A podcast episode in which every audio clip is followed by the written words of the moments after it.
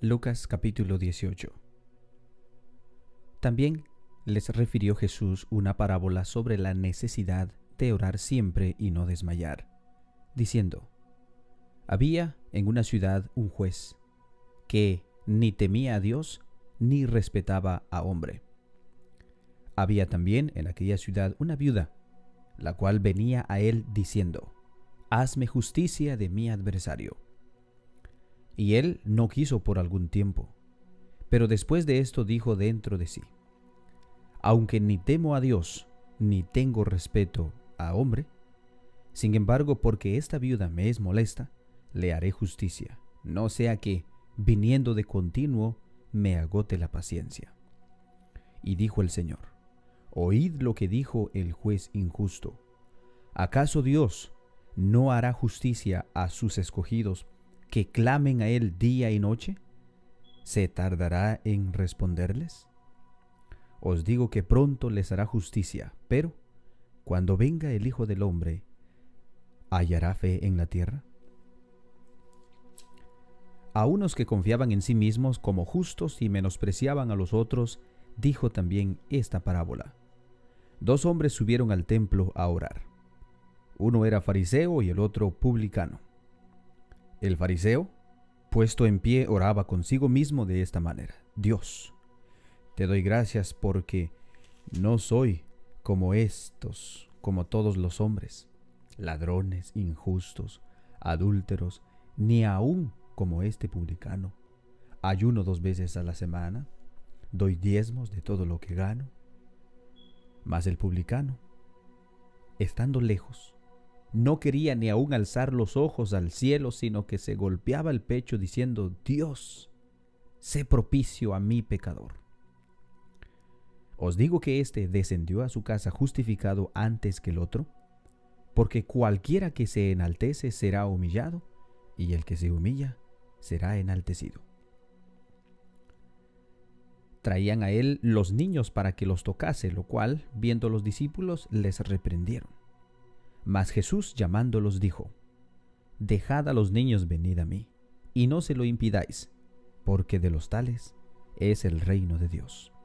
De cierto os digo que el que no recibe el reino de Dios como un niño, no entrará en él. Un hombre principal le preguntó diciendo, Maestro bueno, ¿qué haré para heredar la vida eterna? Jesús le dijo, ¿por qué me llamas bueno? Ninguno hay bueno sino solo uno, Dios. Los mandamientos sabes, no adulterarás, no matarás, no hurtarás, no dirás falso testimonio, honra a tu padre y a tu madre. Él dijo, todo esto lo he guardado desde mi juventud. Jesús, oyendo esto, le dijo, aún te falta una cosa. Vende todo lo que tienes y dalo a los pobres, y tendrás tesoro en el cielo, y ven, sígueme. Entonces él, oyendo esto, se puso muy triste porque era muy rico. Al ver Jesús que se había entristecido mucho, dijo, Cuán difícilmente entrarán en el reino de Dios los que tienen riquezas porque es más fácil pasar un camello por el ojo de una aguja que entrar un rico en el reino de Dios. Y los que oyeron esto dijeron, ¿quién pues podrá ser salvo? Él les dijo, lo que es imposible para los hombres, es posible para Dios. Entonces Pedro dijo, He aquí nosotros hemos dejado nuestras posesiones y te hemos seguido. Y él les dijo, De cierto os digo que no hay nadie que haya dejado casa o padres o hermanos o mujer o hijos por el reino de Dios, que no haya de recibir mucho más en este tiempo y en el siglo venidero la vida eterna. Tomando Jesús a los doce, les dijo, He aquí subimos a Jerusalén, y se cumplirá todas las cosas escritas por los profetas acerca del Hijo del Hombre. Pues será entregado a los gentiles, y será escarnecido y afrentado y escupido, y después que le hayan azotado le matarán, mas al tercer día resucitará. Pero ellos nada comprendieron de estas cosas y esta palabra les era encubierta y no entendían lo que se les decía. Aconteció que era acercándose Jesús a Jericó, un ciego estaba sentado junto al camino mendigando, y al oír a la multitud que pasaba, preguntó qué era aquello. Y le dijeron que pasaba Jesús Nazareno. Entonces dio voces diciendo, Jesús, hijo de David, ten misericordia de mí. Y los que iban delante le reprendían para que callase, pero él clamaba mucho más, Hijo de David, ten misericordia de mí. Jesús entonces, deteniéndose, mandó traer a su presencia y, cuando llegó, le preguntó, diciendo, ¿qué quieres que te haga? Él le dijo, Señor, que reciba la vista. Jesús le dijo, recíbela, tu fe te ha salvado. Y luego vio y le seguía, glorificando a Dios y todo el pueblo cuando vio aquello, dio alabanzas a Dios. Lucas capítulo 19 Habiendo entrado Jesús en Jericó, iba pasando por la ciudad, y sucedió que un varón llamado Saqueo, que era jefe de los publicanos y rico, procuraba ver quién era Jesús, pero no podía a causa de la multitud, pues era pequeño de estatura. Y corriendo delante subió a un árbol sicomoro para verle, porque había de pasar por ahí. Cuando Jesús llegó a aquel lugar, mirándolo hacia arriba, le vio y le dijo, Saqueo, date prisa, desciende porque hoy es necesario que pose yo en tu casa. Entonces él descendió a prisa y le recibió gozoso. Al ver esto, todos murmuraban diciendo que había entrado a posar con un hombre pecador. Entonces Saqueo, puesto en pie, dijo al Señor, He aquí, Señor, la mitad de mis bienes doy a los pobres, y si en algo he defraudado a alguno, se lo devuelvo cuadruplicado.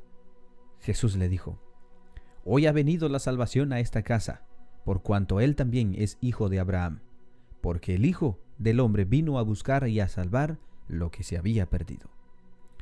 Oyendo ellos estas cosas, prosiguió Jesús y dijo una parábola, por cuanto estaban cerca de Jerusalén, y ellos pensaban que el reino de Dios se manifestaría inmediatamente.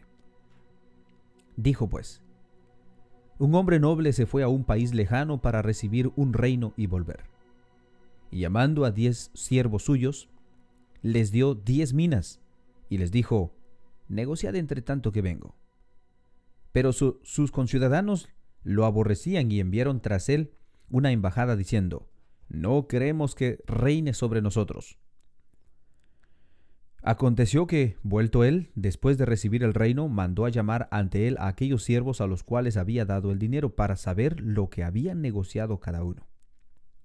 Vino el primero diciendo, Señor, tu mina ha ganado diez minas. Él le dijo, Está bien, buen siervo, por cuanto en lo poco has sido fiel, tendrás autoridad sobre diez ciudades. Vino otro diciendo, Señor, tu mina ha producido cinco minas. Y también a este dijo, tú también, sobre cinco reinos. Vino otro, diciendo, Señor, aquí está tu mina, la cual he tenido guardado en un pañuelo, porque tuve miedo de ti, porque cuanto eres hombre severo, que tomas lo que no pusiste y ciegas lo que no sembraste. Entonces él le dijo, mi mal siervo, por tu propia boca te juzgo ¿Sabías que yo era hombre severo, que tomo lo que no puse y que ciego lo que no sembré? ¿Por qué pues no pusiste mi dinero en el banco para que al volver yo lo hubiera recibido con los intereses? Y dijo a los que estaban presentes, quitadle la mina y dadle al que tiene las diez minas. Ellos le dijeron, Señor, tiene diez minas. Pues yo os digo que a todo el que tiene se le dará, mas al que no tiene, aún lo que tiene le será quitado y también a aquellos mis enemigos que no querían que yo reinase sobre ellos, traedlos acá y decapitadlos delante de mí.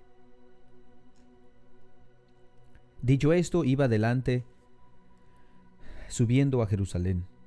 Y aconteció que llegando cerca de Betabé y de Betania, al monte de que se llamaba Los Olivos, envió dos de sus discípulos diciendo, Id a la aldea de enfrente y al entrar en ella hallaréis un pollino atado en el cual ningún hombre ha montado jamás. Desatadlo y traédmelo. Y si alguien os preguntara, ¿por qué lo desatáis? Le responderéis, así porque el Señor lo necesita. Fueron los que habían sido enviados a, y hallaron como se les dijo. Y cuando desataban el, polino, el pollino, sus dueños le dijeron, ¿por qué desatas al pollino?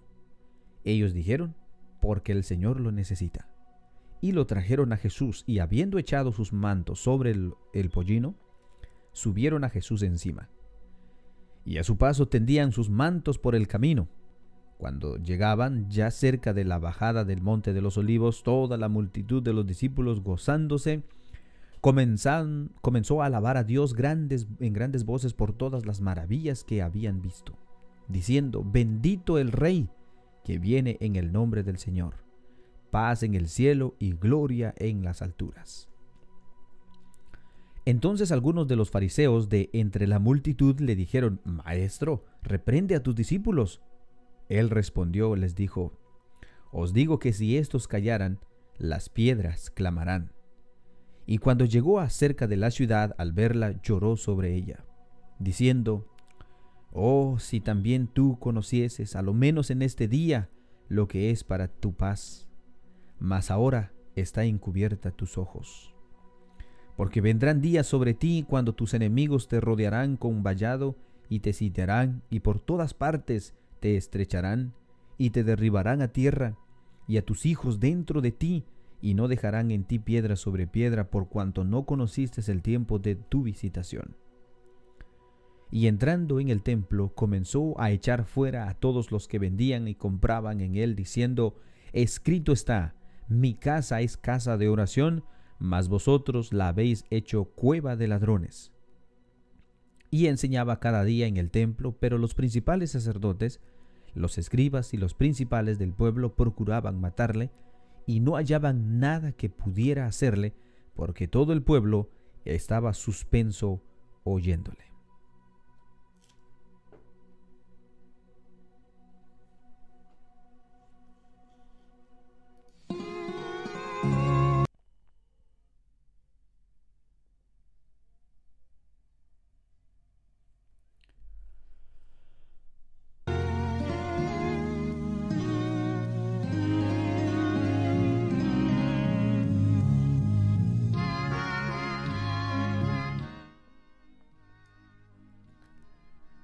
Así llegamos al final de nuestra lectura bíblica para el día de hoy, mis apreciables hermanos y amigos. Que Dios los bendiga a todos. Espero que tengan ustedes un hermoso día y por supuesto les invito a que mediten en lo que leemos todos los días. Eh, si ustedes tienen esa, em, esa iniciativa de poder leer su palabra antes de salir, pues eh, qué bueno mis hermanos, hay que seguir adelante recordando siempre que todo lo que nosotros aprendemos, eh, pues hay que aplicarlo en nuestras vidas. Que Dios les bendiga y que tengan un bendecido día.